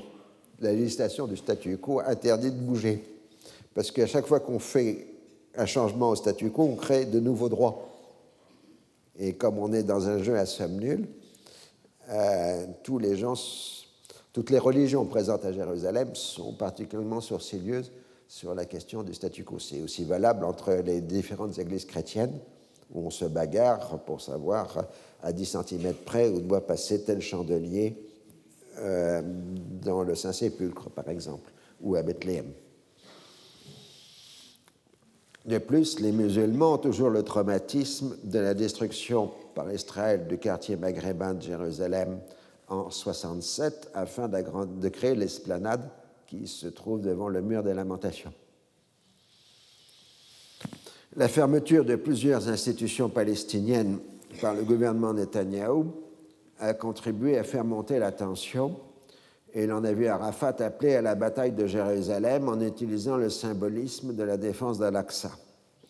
Sans consulter les autorités militaires, et contre l'avis des services de renseignement, Netanyahou, en liaison avec Olmert, le maire de Jérusalem, décide d'ouverture du tunnel. Les travaux commencent dans la nuit du 23 au 24 septembre Immédiatement, des troubles éclatent dans la partie arabe de la ville. Le chef de la police considère avoir la situation bien en main. Netanyahou, de voyage en Europe, déclare Je suis fier d'avoir pris une décision qui aurait dû être appliquée il y a bien longtemps. Arafat affirme de son côté que c'est un grave crime contre nos lieux saints. Nouveauté les télévisions satellitaires arabes récemment créées diffusent les messages des événements. Là, c'est un tournant important de l'histoire du Proche-Orient, puisqu'en gros, les premières satellitaires d'information comme Al Jazeera commencent à émettre à partir de 1995. Et évidemment, toute la situation politique du Proche-Orient va être profondément modifiée cette information en direct donnée par les télévisions satellitaires arabes d'information qui vont rapidement supplanter les télévisions occidentales comme fournisseurs d'images euh, sur la région euh, du euh, Moyen-Orient. Pour la première fois aussi, les sites Internet palestiniens permettent de trouver une information qui révèle l'ampleur de la colère palestinienne avant l'explosion de violence. C'est là, je vous dis, pour ce cours de cette année, nous entrons dans notre période, puisque maintenant nous avons des sites Internet, euh, des télévisions satellitaires, etc. Nous sommes dans notre univers d'aujourd'hui. Le 25 septembre, Marwan Barouti, le chef du Fatah, euh,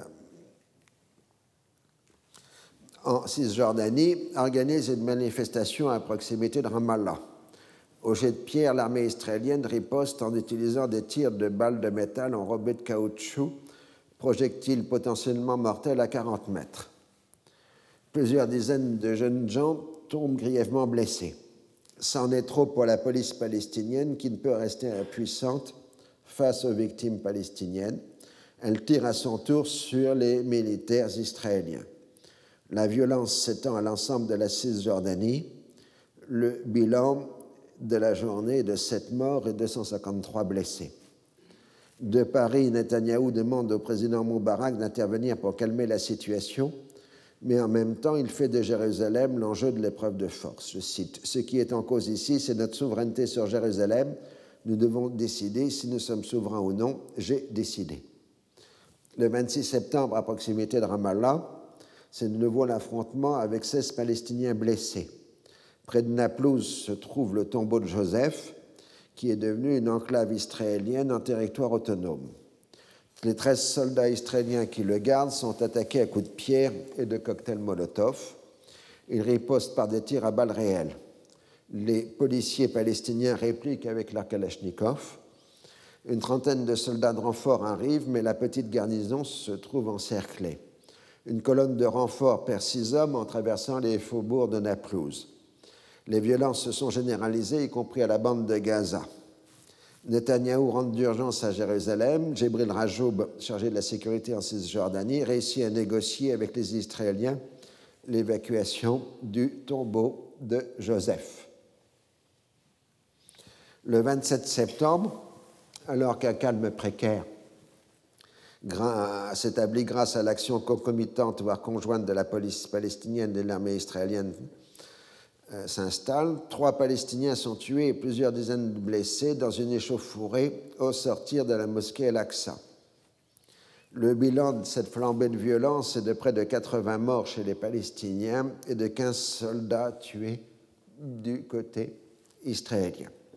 Les territoires palestiniens sont encerclés par l'armée israélienne prête à pénétrer en force. Saisi par les États arabes, le Conseil de sécurité vote par 14 voix contre une abstention, celle des États-Unis, la résolution 1703, euh, pardon, 1073, qui rappelle sans en mentionner le contenu toutes les résolutions pertinentes concernant Jérusalem. L'initiative israélienne est implicitement condamnée, je cite, demande la cessation immédiate de tous les actes qui ont eu pour résultat d'aggraver la situation et qui ont des effets négatifs sur le processus de paix au Moyen-Orient et le rétablissement de la situation antérieure à ces actes. le Conseil de sécurité demande que les négociations reprennent sur la base convenue dans le cadre des processus de paix au Moyen-Orient et que les accords conclus soient appliqués dans les délais prévus. En Israël, Netanyahou tient une conférence de presse en compagnie des responsables des services de renseignement. On accuse Arafat d'avoir manipulé les Palestiniens à propos d'une action israélienne dont la finalité était purement touristique mais la question de savoir pourquoi ne pas avoir retardé un moment plus propice et à l'instar des gouvernements précédents une mesure aussi potentiellement dangereuse, la réponse est parce que je n'ai aucune raison de retarder notre souveraineté sur Jérusalem, parce que l'ouverture pratiquée n'est rien d'autre que l'expression de notre souveraineté sur la capitale éternelle d'Israël. Fin de citation. Comme il n'est pas question au minimum d'accepter de reconnaître une erreur d'appréciation, on fait d'Arafat le responsable de tout. On l'accuse d'avoir instrumentalisé le sentiment religieux palestinien, tandis que dans la même foulée, Netanyahou affirme que ce tunnel touche au roc de notre existence. Fin de citation. Le roc étant l'expression figurée habituellement utilisée pour signifier le mont du temple. C'est-à-dire que lui aussi utilise les affects religieux. Durant toute la crise, Christopher et Ross ont dialogué par téléphone avec les responsables des deux camps. La question est de savoir qui aura le dernier mot entre Arafat et Netanyahou en ce qui concerne Jérusalem. Clinton met tout son prestige en jeu alors qu'il est en pleine campagne électorale et convoque les intéressés à Washington. Il n'est absolument pas dupe du comportement de Netanyahou qui a manigancé, selon lui, une provocation mais le principal est de sauver le processus de paix. Le roi Hussein accepte de s'y joindre, tandis que le président Moubarak délègue son ministre des Affaires étrangères à Maroussa.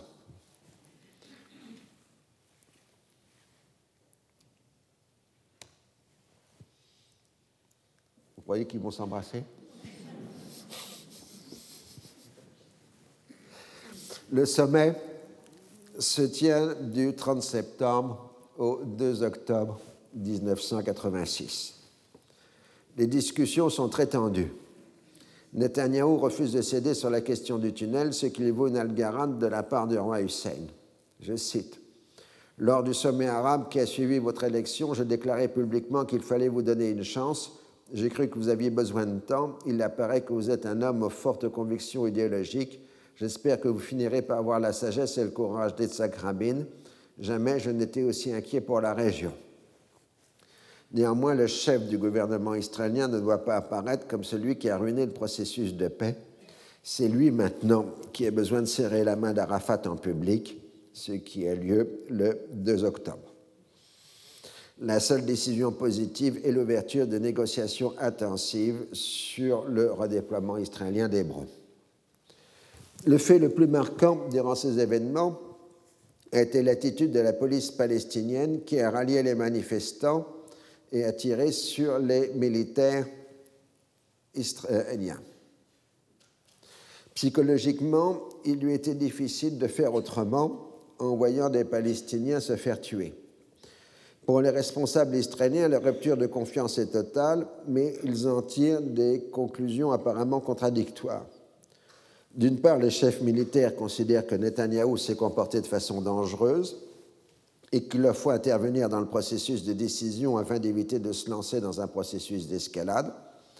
Ils se posent donc en défenseurs du processus de paix chargé d'empêcher des provocations dangereuses. Ils le font pour des raisons opérationnelles, car engager l'armée dans ce type d'opération se ferait dans un contexte où il n'y a pas de consensus, c'est-à-dire une absence de choix dans la société israélienne. C'est tout le souvenir de la guerre du Liban euh, de 1982. Cela se répercute sur l'efficacité de l'armée qui a déjà du mal à rappeler des réservistes lors des périodes de tension. Certains commentateurs vont jusqu'à évoquer le risque d'un coup d'État militaire pour renverser un Premier ministre discrédité ce qui provoque des démonstrations d'indignation de la part des responsables de l'armée. En tout cas, il est patent que le Premier ministre leur reproche de s'être aligné sur les positions du Parti travailliste et d'avoir appuyé les accords d'autonomie avec les Palestiniens.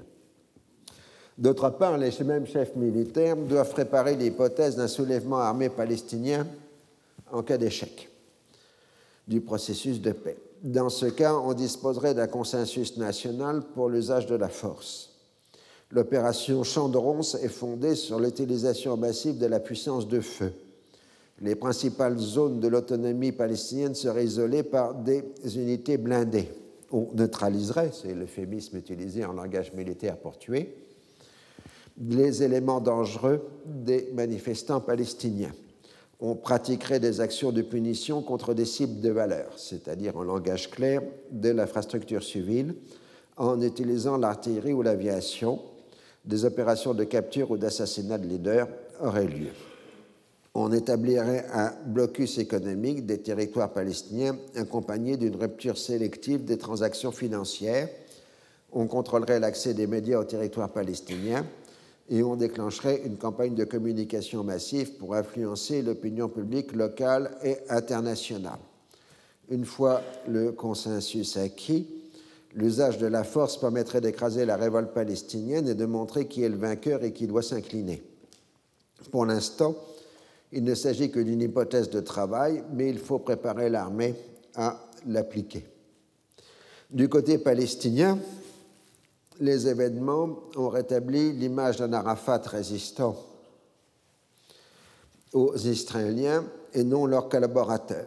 Pour un certain nombre de cadres comme Marwan Barouti, c'est la démonstration que l'on n'obtiendra rien sans pression. L'organisation clandestine du Fatah, le Tanzim, est réactivée. Elle doit servir à faire face au Hamas, mais aussi éventuellement affronter l'armée israélienne. Dans l'immédiat, on l'utilisera pour des manifestations de masse pour exiger la libération des prisonniers politiques ou protester contre la création de nouvelles colonies. Arafat encourage secrètement ces activités et autorise l'acquisition d'armes à feu et de l'entraînement au combat des militants du Fatah.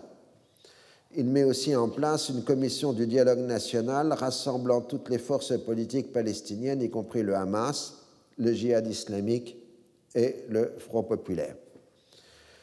Les activités des uns et des autres ne passent pas inaperçues. Elles s'entretiennent mutuellement. Les responsables israéliens s'informent des activités du Tanzim et leurs homologues palestiniens soupçonnent l'existence de l'opération Champ de Force. On est là, si vous voulez, dans la mise en place du scénario qui va exploser à l'automne 2000 avec euh, la seconde intifada.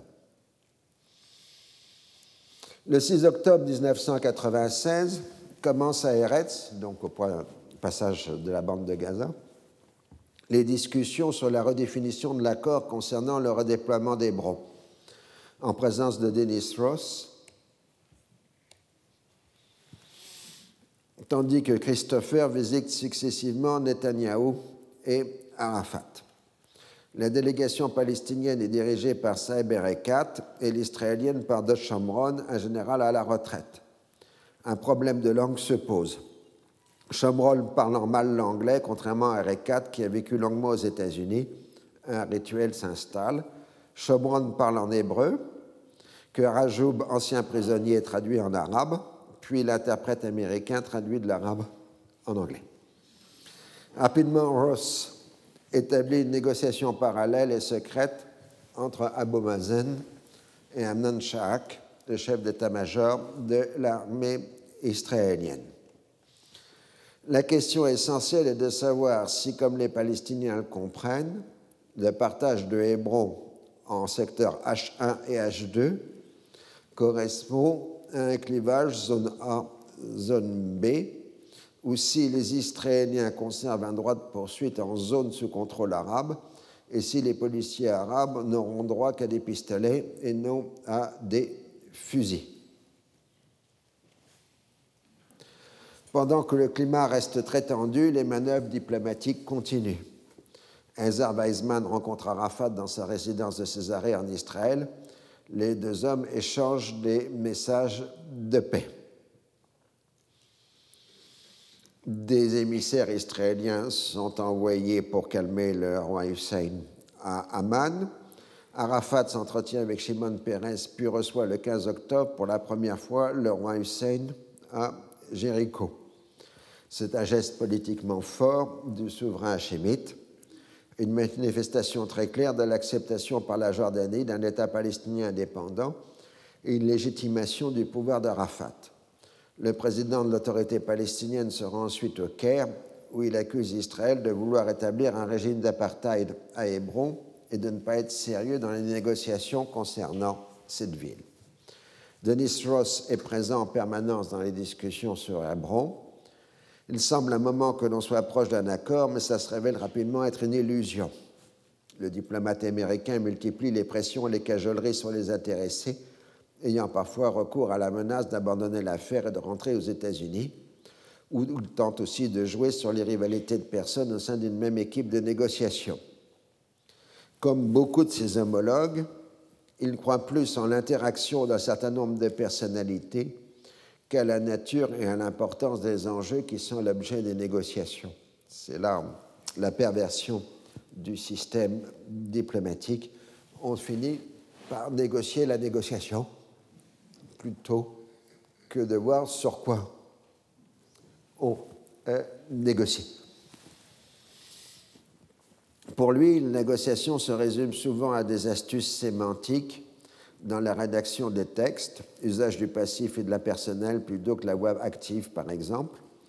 Finalement, après trois semaines de travail intensif, il jette l'éponge à fin du mois et rentre aux États-Unis.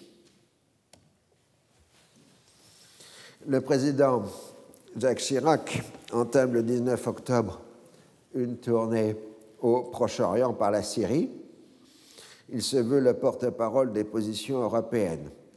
Israël ne veut pas entendre parler d'une médiation française dans le processus de paix et s'en tient au rôle dit de facilitateur des États-Unis, tandis que Damas juge Paris a son mot à dire sur cette question. En Israël, le 21 octobre, Chirac se prononce en faveur de la création d'un État palestinien, de la restitution du Golan à la Syrie et de l'évacuation du Liban Sud. Le 22 octobre, le président français entreprend une visite privée à Jérusalem-Est, c'est-à-dire sans représentant politique israélien, puisque la France ne reconnaît pas l'annexion de la partie arabe de la ville. Cela comprend les grands lieux saints comme le mur des lamentations, le Saint-Sépulcre et le Haram al-Sharif. Les Israéliens ont multiplié les mesures de sécurité oppressantes qui ont aussi pour but de limiter les contacts avec la population arabe. La tension monte vite avec l'entourage du président. Ce dernier s'en prend à un policier israélien qui vient de redoyer un journaliste en lui disant en anglais vous voulez que je reprenne mon avion et que je reparte en France, ce n'est pas une méthode, c'est une provocation. Do you want me to go back to my plane? fait le tour du monde et vaudra à Chirac une grande popularité dans le monde arabe, d'autant plus qu'il refuse d'entrer dans le haram sous protection armée israélienne. Il est ainsi accueilli avec un grand enthousiasme populaire à Ramallah. pour ceux que ça intéresse, je rappelle que nous sommes dans l'ère de l'Internet et que la vidéo représentant l'épisode est disponible sur euh, YouTube, je crois. Donc vous regardez par les moteurs de recherche et vous avez euh, l'ensemble euh, de l'épisode. On est maintenant dans l'ère de l'Internet. Bien que le président français n'a fait que reprendre les positions affichées de l'Union européenne, sa tournée proche-orientale n'a pas provoqué un grand enthousiasme en Grande-Bretagne et en Allemagne, où on est soucieux de ménager les Américains et les Israéliens. Néanmoins, le 28 octobre, les ministres des Affaires étrangères des 15 désignent l'ambassadeur d'Espagne à Tel Aviv, Miguel Angel Moratinos, comme représentant. Non, il n'est pas là. Comme émissaire de l'Union européenne au Proche-Orient, avec mission de contribuer autant que faire se peut à la relance du processus de paix. En Israël, la tension est forte à la fin octobre. On craint un attentat du djihad islamique à l'occasion du premier anniversaire de l'assassinat de son leader, Fatih Shikaki. Les mesures de sécurité sont renforcées, le bouclage des territoires est réinstauré Mais rien ne se passe sauf d'importants embouteillages de circulation. Netanyahou a même demandé aux États-Unis et à l'Allemagne d'intervenir auprès de la Syrie et de l'Iran pour empêcher un attentat. Au début novembre, Ben Clinton est élu pour un second mandat avec 49,2% des voix contre son compétiteur républicain Bob Dole, 40,7%, et Ross Perot, 8,4%. Mais les républicains gardent le contrôle du Congrès. On annonce le prochain départ de Warren Christopher lors du changement d'administration. Le 10 novembre, un Palestinien meurt dans un affrontement avec l'armée israélienne lors d'une manifestation de protestation contre la confiscation de terre. Moubarak a finalement obtenu, maintenu la troisième conférence économique du Moyen-Orient de l'Afrique du Nord qui s'ouvre au Caire le 12 novembre. De très fortes pressions américaines ont été exercées sur lui. Il s'agit aussi de vanter les opportunités économiques de l'Égypte. Mais les Israéliens ne sont plus les héros de la fête.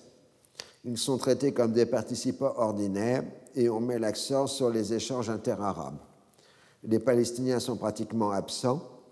Une telle réunion n'a pas beaucoup de sens pour eux quand les territoires sont toujours soumis au bouclage. On enterre les grands projets d'intégration économique régionale et on limite les ambitions à quelques accords très modestes, en particulier en matière de tourisme. En marge de la conférence, Dennis Ross tente une nouvelle tentative pour débloquer la négociation sur Hébron, mais cela ne donne rien. Comme d'habitude, il fait porter la responsabilité sur Arafat. Alors, je vais une citation de Moubarak sur ce dossier, mais je laisse courir.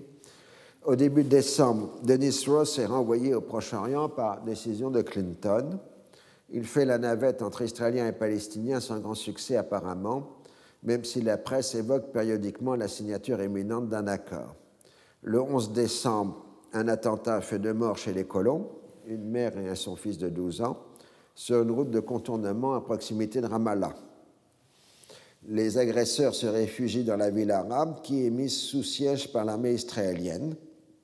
L'armée revendiquée par l'attentat est revendiqué par le FPLP à partir de Damas. Netanyahou fait l'apologie des colons, les pionniers, les héros de l'époque, à qui il affirme qu'ils n'ont pas à s'inquiéter pour leur avenir. Il assure que les racines du peuple juif sont ici en Judée-Samarie et promet que ce gouvernement investira les ressources nécessaires à la survie du peuple d'Israël sur sa terre historique. Je cite, Notre première réponse à ces meurtriers, ces animaux, est que le peuple juif restera ici, construira ici, vivra ici. Nous nous souviendrons des victimes avec chaque maison que nous construirons et chaque route que nous paverons. Fin de citation.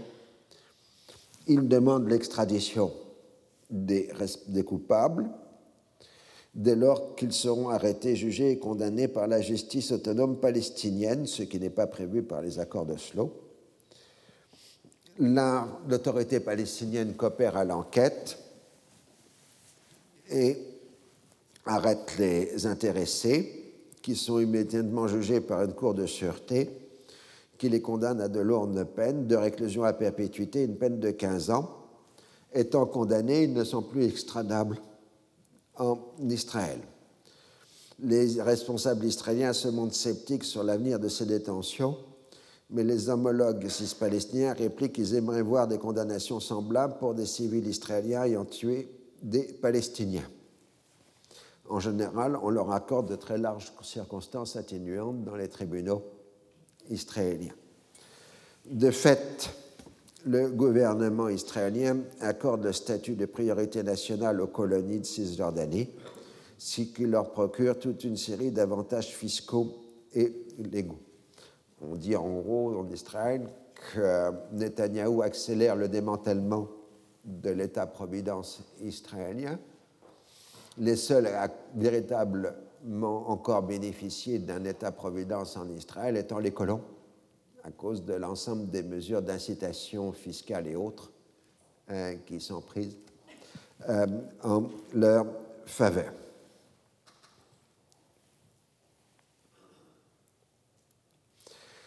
Dans ce contexte, Clinton, dans une conférence de presse déclare que tout ce qui peut prédéterminer les résultats de la négociation ne peut pas, être, contribuer à faire la paix. À la question de savoir si les colonies constituent un obstacle à la paix, il répond absolument, absolument. La formule la colonisation obstacle à la paix était celle utilisée par l'administration Bush, le père, et par James Baker.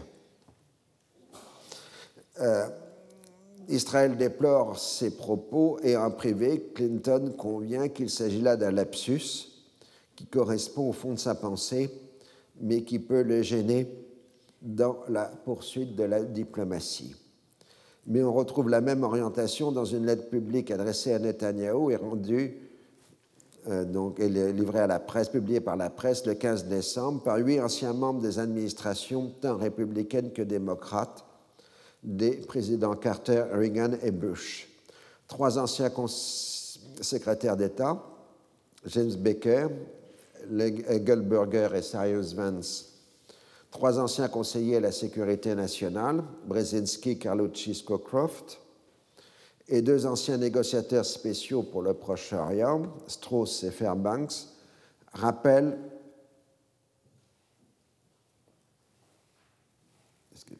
rappelle que des initiatives unilatérales telles que la reprise des implantations seraient en totale contradiction avec l'objectif d'une paix négociée et risquent d'effacer les progrès du processus de paix au cours des 20 dernières années.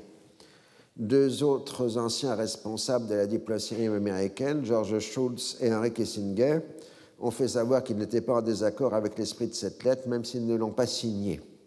Et de hauts responsables de l'équipe Clinton se sont empressés de déclarer à la presse que le texte cadre entièrement avec la vision de l'administration. Dans sa dernière conférence de presse, le 19 décembre, Christopher annonce qu'il renvoie Denis Ross au Proche-Orient. Il craint une reprise du terrorisme et presse les Israéliens de répondre aux dernières concessions des Palestiniens non définies. Cela provoque l'irritation de tous. Ross réussit à organiser un sommet Arafat-Netanyahou à Eretz le 24 décembre. On fait des progrès marquants vers une solution de la question des bros, mais il est trop tôt pour conclure. Les deux parties s'acharnent sur les détails. De plus, les Palestiniens demandent un rappel des obligations israéliennes des trois redéploiements à venir en Cisjordanie, ainsi que d'avoir leur mot à dire dans la gestion de la mosquée ibrahimite, c'est-à-dire le tombeau des patriarches. Quant à Netanyahou, il est exposé aux critiques des ultras de son camp, opposé au principe même d'un accord avec les Palestiniens. Il doit en même temps faire passer le vote du budget, qui comprend d'importantes réductions, d'où des difficultés euh, parlementaires les négociations s'intensifient à fin décembre. Ross pense qu'il est prêt d'obtenir un accord, mais le 1er janvier 1997, un soldat israélien ouvre le feu à Hébron sur une foule arabe, blessant une vingtaine de personnes avant d'être maîtrisé par un de ses camarades. Il est immédiatement classé comme malade mental, bien que son intention manifeste fut d'empêcher la conclusion de l'accord sur Hébron. Une coopération exemplaire en matière de sécurité menée du côté palestinien par Jibril Rajoub permet de limiter les dégâts. Arafat se retrouve en meilleure position pour négocier. Il exige de savoir si les redéploiements israéliens auront lieu en 1997 ou en 2097.